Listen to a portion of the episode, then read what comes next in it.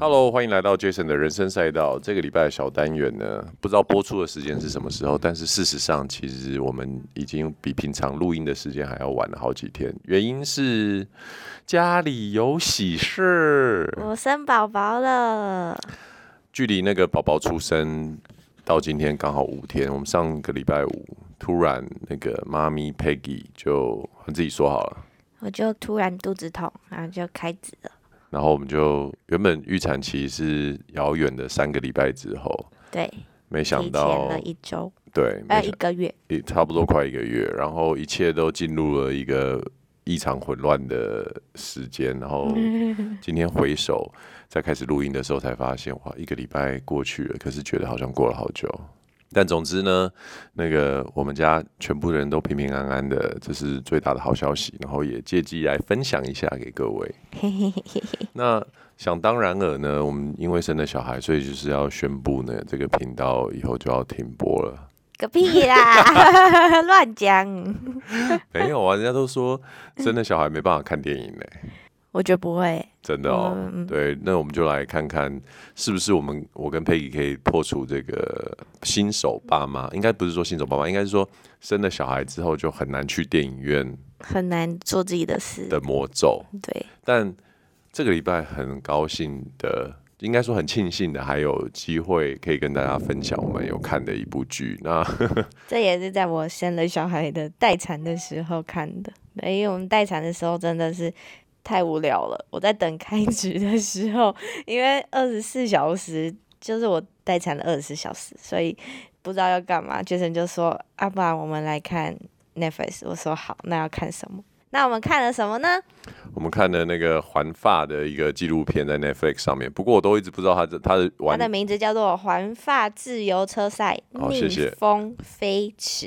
对，环发自由车赛逆风飞驰。然后其实当时我要我是出于私心，就是想要看这部片嘛，因为我我就是很喜欢骑车，然后我想说哇，孕妇会不会想要看什么？金师傅之类的，我就觉得说好了，他想看什么就给他看。没想到他也觉得好啊，我们就来看这样。就一看下去不得了，总共八集的那个逆风飞驰，我们大概对，反正总之在他生小孩之前就看完。对对，应该一两天吧，就待产一天呐、啊，就看完了这样子。那我真的觉得这是虽然是我的兴趣啊，但是我觉得他拍摄的手法也真的是蛮好看的。那我觉得问我不准，要问一下那个老婆，以一个算是自行车门外汉，为什么你你你觉得这部片好看？一个大概的感觉，然后我们再来开始讲这部片。大概的感觉就是，你不会像真的看那种自行车赛，然后很冗长、很无聊，因为它就是把你浓浓缩了，然后你就会看到各个车队的不同，然后跟每个车队里面的可能主将啊，或者是副将，就是。协助帮忙的时候，然后还有那个刺激感，就是他们可能在最后一刻明明是第一名的人，然后突然变成第三名那种刺激感，你就觉得哇，太强了吧！然后你就会想说，就会想要赶快问就是说，这人是谁？他叫什么名字？这样，然后这个车队的由来，这个车队的历史，这样。对，这时候那个身为男男生，然后运动爱好者的那个荣誉心跟。成就感就油然而生，因为当下就要马上解答老婆的一个一些一些疑问。好，那我们就还原那个，也不能说还原了，我们就回到当时差不多那个 Peggy 以一个门外汉会问的问题啊，我在。大家看剧之前，给大家一个小小的介绍科普环法嘛，因为它这个逆风哎、欸，逆风飞驰，逆风飞驰环法自行车赛，它的我们大部分都就是叫它那个环法赛，嗯，Tour de France，它其实是那个自行车经典赛里面，我想我觉得啦是最重要的一个，因为它已经超过一百年以上的一个历史哈，那。对于看自行车比赛一开始的人，一定会觉得自行车有什么好看？因为大大一群人在骑车嘛。其实里面有蛮多的细节。那我先把这个赛制跟大家讲一下。环法赛以前啊，我我还没有那么迷自行车的时候，我有一次转电视转到自行车赛。嗯，应该说，我有一阵子就是在看那个运动频道的时候，就觉得每天都在重播自行车赛，觉得这到底有什么好重播？后来我才知道，哦，原来这样子的多日赛，它其实时间是非常的长的，有它很跨度到三周左右。那以环法来讲呢，它就是一个二十一天的赛制。然后，所以你就可以想象，整个骑乘的距离是非常的长。那它每天可能从三百到五百公里的骑乘距离不等，总共大概会有三四千公里左右的总骑乘距离，大概是环台三周左右。大家听听，如果你骑车 骑这么多，我骑两天我可能就受不了了。他们骑二十一天。对，那因为讲环法嘛，所以那个。它的目的就是最终它会环绕法国一整圈，然后结合一些地理环境啊，大部分都是在山跟山的连接这样子，然后偶尔会去，比如说有一些跨海大桥啊，然后国跟国之间的分界，嗯，然后还有一些就是经典的景点，对，这样子，然后它就是呃，最后最后会回到香榭丽舍，就是。那个香榭大道，香榭大道，然后去做最后的一个骑乘。所以基本上喜欢欧陆风光的人，如果你去看，比如说像环法赛啊、环意赛啊，基本上就是在看那种国家地理频道等级的 风景。那随着现在那个转播设备跟那个摄影机还有空拍机的技术还有规格越来越好，其实那个电视上画面呈现真的是蛮漂亮，是真的很漂亮。对，即便不是自行车的车迷看了应该都会觉得心生向往。那 Peggy 每次在看那个山路的时候，都说他想去骑。我真的不懂他哪里来的勇气。是当了妈妈我们等着看，我们等着看。他就想说他想去骑，可是根据我跟他短暂骑脚踏车的过程，我觉得他可能会从如果骑那些路的话，可能从头到尾都会哭。好，回来回来，我们再讲环法这个比赛，呃，一些重点哈，就是说大家会看到。每一队会有每一队的车衣，可是其实总总是会觉得，哎，为什么有一些人的车衣特别的亮眼？主要有分四种，最有名的当然就是我们讲的黄衫，黄衫它基本上就是总时间最短的那一个个人所穿的一件领骑衣，然后它会是黄色，你的队衣的黄色版本，有的时候甚至车队现在来说，大部分车队就会帮黄山的选手会去配一些特别的衣服。哦，就是衣服、装备、安全帽都会几乎以黄衫对为基调这样，所以有的时候你就觉得蛮蛮厉害。为什么？因为车队通常只能大概知道说我们队上有谁有机会拿到，比如说黄山、绿山、红点山嘛，但是他不知道是谁。嗯，那你想，如果车架黄山就要配黄色的，绿山就要配绿色的，那。常常这个身份，因为每天的赛程，那个导致比赛的呃成绩不一样的时候会变来变去，你就会觉得有的车队为什么他隔天就可以生出一台，就是 他早就 ready 好了。有的人是说 ready 好，有的人是说他当晚就可以把喷漆处理。哦，真的哦？对对对，有一些是这样。哦，所以就要看那个车队的执行力还有口袋深不深。那有黄衫。就是我们刚刚讲的积分，呃，应该说时间最短的二十一天。比如说，因为日子每天每天过嘛，你第一天会有第一天的黄山，第二天、第三天一直累积到二十一天。如果你二十一天之内你个人的时间是最短的，你就会是黄山，也就是这个环发赛的个人冠军。那再来就是，问一下，那如果是第二天就被人家超节了，你那个时间黄山就换人，就换人啊，所以他每天都会换啊。对，大家。OK，然后第二个就是绿山，绿山呢，你记不记得我们在看那个里面？你记得谁是绿山吗？那个长得很帅，对，长得很帅，Van Aert，对，在 Young Bull 的这这一个对，沃哎沃特吧？对啊，哦，他叫沃特什么什么？对对对对对，他是一个头发很高。眼睛很大，眼睛很大，然后是一个 Red Bull 赞助选手，很帅很帅，真的很帅。对，在在这个纪录片里面，他大部分受访的时候都是穿着绿衫。那绿衫是什么呢？冲刺王，根据不同的路况跟路线呢，会有积分。所以冲刺王基本上就是最快通过单站终点的那个人。嗯嗯。那如果你冲刺点的数字很高的话，那你就会一直穿着绿衫。那我们讲的那个 Wout van Aert 他。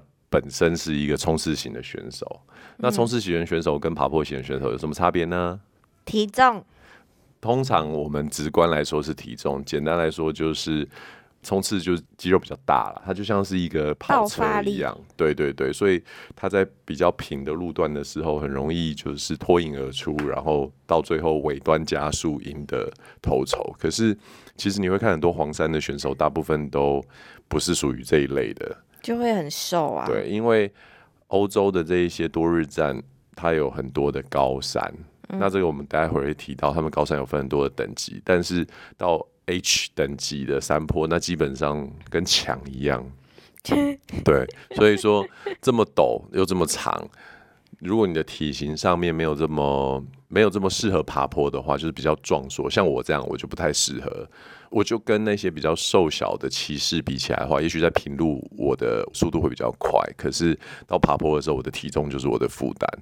那就是个拖油瓶，对，我就是个拖油瓶。而很多冲刺选手，其实，在高山站的时候，他们都非常的痛苦，所以他们都看，就是你在那个剧纪录片里面就会看到他们在后面气喘吁吁的，然后跟不上。对，环法选手的等级哦，他还跟不上哦，而且还气喘吁吁，而且还有一个，你记不记得有有一个那个？他在第二站赢到冠，就是赢到冲刺的那个男生，他之前不是受伤吗？嗯，然后他在有一站还差十秒，差点就失格了。你说法比欧？法比欧，对对对对对。嗯、然后所以说，基本上冲刺型的选手，绿衫的得主是很难得到黄山的。嗯，但是大家有自己的角色嘛，能力就不同、啊，不同不同。对对对。那再来红点山就是所谓的登山王，每一站。都有设登山爬坡点，然后给予不同的积分。那其实这个红点山跟黄山又不太一样，因为有的人他可能在登山点一个一个赛程，他可能比如说呃三百公里，可能他的登山点设在一百一十公里，那这边就会给分了。那有的人他就会去会去抢这个东西。哦，但是他爬完这个坡，他第一个登上这个坡。后来他最后进终点，他不一定会是第一名。嗯嗯嗯，对对，他可能就每个人要的东西不一样。就一个像赛点的、那个。对对对对对。嗯、那最后就是一个白衫，白衫就是新人，二十五岁以下才有办法争取穿白衫。基本上就是鼓励新的骑手，哦、如果他表现很好的话，就可以有白山的这个荣耀这样子。哦，所以那个。呃，他们现在很有名的那个新人叫做 Pogacar，Pogacar，他超屌，所以他才会他就是黄山、绿山、红点山、白山，他有一次世界全拿，他 真的、哦、真的，所以他们说他傻爆眼，他是怪物，年纪轻轻就让一大堆长辈没有办法那个。但我这边告诉一下听众们，就是女性听众们，这是是我们的福利。就是平常 Jason 都会说什么看剧要看正妹，嗯、我跟你说，看这种纪录片就是要看帅哥。我我就觉得你是应该看帅哥的关系才一直在追这个剧。里面每个人身材都超好，然后脸都超帅，因为就是欧洲人吧，嗯、然后每个人都超帅的。而且其实我我我我发现女生。真的喜欢的身材，不是那种男生认为女生会喜欢的身材。因为自行车选手相对来说是属于体脂比较低，但是你说胸肌啊什么没有，他们就精实，他们只是金石。对。可是我觉得女生对于这种身材，然后还有他们抽插脚踏脚踏车，请讲快一点。的这种挥汗的神情，好像是不是因为这样，所以你就生出来了？屁的 啊！就这样太刺激了，哎呦！对，我觉得真的眼睛，对男生怎么在看这个东西的时候都不会觉得很有排斥感哦。女生是很，因为你们专注的东西不一样啊，你们专注在就是真的是骑车，然后那个过程。对，但我们就专注在表面的东西，身材。而且他们真的很认真，你不觉得那种投入的神情？真的很就是会感动了。好，然后我最后再把那个最后的规则讲完，就是所以说刚刚讲的那些衣服，它代表是个人荣耀，但是这还毕竟还是一个团队运动哦。我觉得自行车赛很重要的一件事情，很多人不晓得，它其实是一个非常吃战术还有团队的运动，在。剧里面他们蛮多的重点放在大家怎么样去用一个团队赢得最后的胜利，包含刚刚所提到的个人的荣耀，很多也是团队的努力堆叠出来的成果。哦、对，所以在环法的这个比赛中，会有所谓的最佳车队，一个车队会出六名选手，这六名选手是正式参赛选手，嗯，然后但是会取这其中的三名的最佳成绩加总，然后如果车队哪一个车队的三三个人的最佳成绩最少的话，他就会是最佳车队这样子，然后就可以呃全部人都有黄色的安全帽这样子。哦，还有奖金，还有奖金，然后还有一些小小的奖奖啊，什么感动奖啊，对不对？嗯，这些有的没的这样子，所以赛制的部分大概是这样。那你有这样子的一些理解之后，你大概就可以在环法或所有的自行车赛里面看出一些端倪。那什么端倪？就是你就知道这比赛在干嘛啊，他们在 他们在做什么啊？对啊，像这个。这个这出影集里面在讲的是二零二二年的，对，二零二二年的比赛。环法，嗯，其实刚刚有提到环法，虽然它是围绕法国一圈，可是法国是一个跟很多国家都紧邻的一个一个地方。然后二零二二年它的开场的国家就不是法国本土，记得是哪里吗？诶，丹麦。哦，他在他从哥本哈根，因为疫情之后的第一场比赛，就是找了一个全世界自行车人口最多的一个国家，嗯、丹麦开始骑乘这样。哦，结果 我你记不记得那开赛哇下大雨，对，就很不给力这样。但是因为丹麦比较靠近海，所以其实如果有去过那边的人，大概会知道他那边的天气，我觉得。温度不像泰国，但是下雨这件事情很像，哦，就会突然哇一个大雨来，然后可是雨之后的那个天空就是会蓝的，很干净，很干净，很漂亮，嗯，对，然后呃，所以二零二二年的呃环法自行车赛就从那个哥本哈根开始，然后就开始绕法国这样的一圈。那你有没有什么看这部剧的记忆点？记忆点就是，我那时候一看的时候，我就问 Jaden 说：“这个是不是跟之前 Netflix 有另外一部纪录片很像，就是 F1 赛车的？”然后我们查了一下，就是果然，因为他们的制作团队是一样的。没错，就是基本上以这种运动型，然后竞速加上纪录片性质来说的话，嗯嗯，Netflix 他们有一个团队专门在做这部分的的制播，所以其实你会。在这个环法里面，虽然是一个是脚踏车，一个是 F1 赛车，速度差很多，可是你会感觉那个节奏感很像，很像，很像，嗯、对，而且都一样，很多帅哥，很多，我真的是，那、啊，你记不记得它里面有讲到什么车队是你比较有有兴趣？我们可以从那边珍宝，Jumbo，Jumbo，好，Jumbo 第一名车队，Jumbo 车队是一个很妙的车队，因为相较于其他车队来说。Jumbo 是一个有非常多强将的车队，大部分的车队都会有一个或两个主将，然后其他都是就是协助者副将围绕这样子。对对对。但是 Jumbo 是一个有三个人有其实是有能力可以夺下黄山的一个一个车队，有点像 NBA 里面的那种抱团，就是就有 LeBron 啊，然后有那个什么。还有谁呀、啊？乱扯一通。那个 Kobe，Kobe 不是同一队。还有谁？我说如果这个三巨头，然后加在同一队的，你要讲的就是说，比如说，就像之前有 Kobe，有 O'Neal 这样子。对对对啊，就是三巨头放在一起的时候。OK OK，好。然后所以说，呃，Jumbo 其实就是一个长。这几年很被大家注目的一个车队，那但是你要知道，这种自行车赛的东西，它它是一个个人荣誉感非常强的东西，所以这部片的开始就是从 Jumbo 这个车队的角色哦，从他的经理的那个视线切入这整个队，他自己也知道队上有这几个好手，那每个人的功能其实必须要去分出不一样的东西嘛。那一个车队我刚刚讲了六个角色，其实这六个角色有分主将。副将其实副将就是跟主将差不多的，嗯，然后冲刺手就是我们刚刚讲 Wout van Not 的这个角色，嗯、然后还有爬坡手，还有 ITT 手，就是只是骑那个计时赛，嗯、就是你会看到趴在前面，然后帽子都会戴那种很奇怪的，啊、对对对。但是 Yumbo 这个车队里面来讲，他的主将、副将还有冲刺手三个都是很强的。对，因为我记得有好几幕，就是那个我们说到的那个沃特，他就是不是是冲刺手嘛？对，我们呢？对，然后他就在里面就一直说：“那我可不可以当主将？”对，对，然后或者是说：“那如果我成绩比较好，我可不可以冲第一？对，这样就是他表现出他的企图心，就是我不想要甘于当第二名这样。对。可是你又觉得很神奇的是，他在很多集里面发现，他其实虽然这样讲，但他还是很愿意，就是在主将要冲，就是要帮忙的时候，他也是带着他，然后协助他，然后冲到第一名。然后你就会觉得那个。精神就觉得好好令人佩服，就是虽然你看他很有企图心，但他也是愿意帮助另外一个人达到他的目的。这样没错，其实刚刚讲的这个，可以在第四站，嗯，敦刻尔克的时候，嗯、这一站呢，就看到沃文纳，他其实就是。展现他最强实力的一段。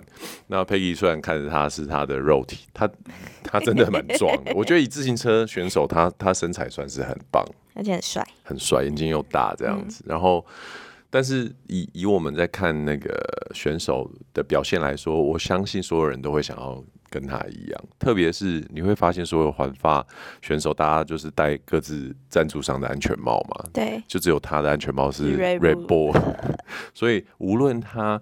戴的是计时帽，或者是一般安全帽，或者是普通的那个平常的那种休闲的小帽，它都是有 Red Bull 赞助。这个是一个对，有 Red Bull 赞助是一个很不得了的事情。对你，你要有 Red Bull 赞助的身份，才可以正式拿到他们的授权，你才可以把这个涂装放在你身上的地方。嗯嗯嗯。对，所以你会很少看到，就是说不是选手的人会戴 Red Bull 的帽子。OK。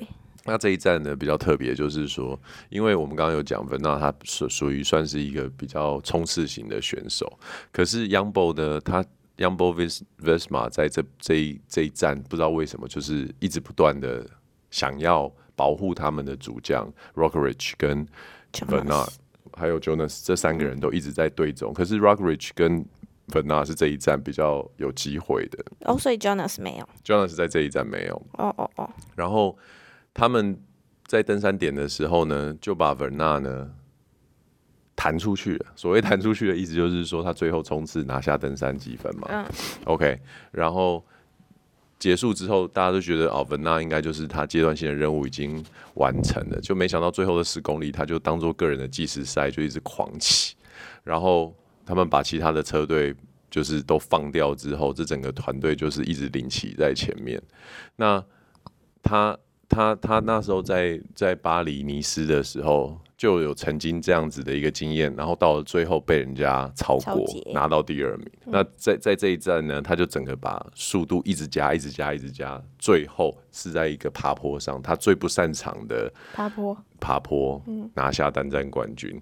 然后在这一站第四站而已，他已经收集了黄山绿山单站冠军，所以他其实真的是。很强哎，他很强，所以我看他后面爬坡不行啊。可是你知道，有的时候为什么有些人他要拿登山杖，或者是有些人他要单站？嗯，因为这个后面的利益是他的赞助商啊。哦，他就有那个画面啊。懂懂懂。对对对对对对，所以而且爬坡强，这你要细分，因为你要想他是二十一天的比赛，所以真的爬坡强，像这些肌肉棒子啊，他们在前面的爬坡是还可以跟得上。哦，因为他们力量还很足，还很足。可是你知道，你你也看嘛，很多的访谈比赛之后都在什么地方进行？按摩室啊。哦，对，因为他们结束之后一定要马上在那边按摩。对，然后表你看一整天你要骑三四百公里，然后加上你吃饭休息，然后按摩，还有讨论战术的时间，其实每一天每一天都过得很快，也让这样子的比赛增添了很多的变数。嗯，对啊，好。其实我们这样随便讲讲也时间差不多，我原本还讲的。对啊，你有没有什么想分享的？我想分享的哦，就是他其实就是他虽然在这个纪录片里面就只有八个车队，然后我有查到一个资料是，就是我们刚刚不是有讲到一个很厉害的那个 Boga Bogacha Bogacha，对，他的车队其实是隶属于什么？UAE UAE，然后。但这个车队，你会在纪录片里面发现没有出现，就是会出现一些下一些下，但是不是真的去记录他这个车队。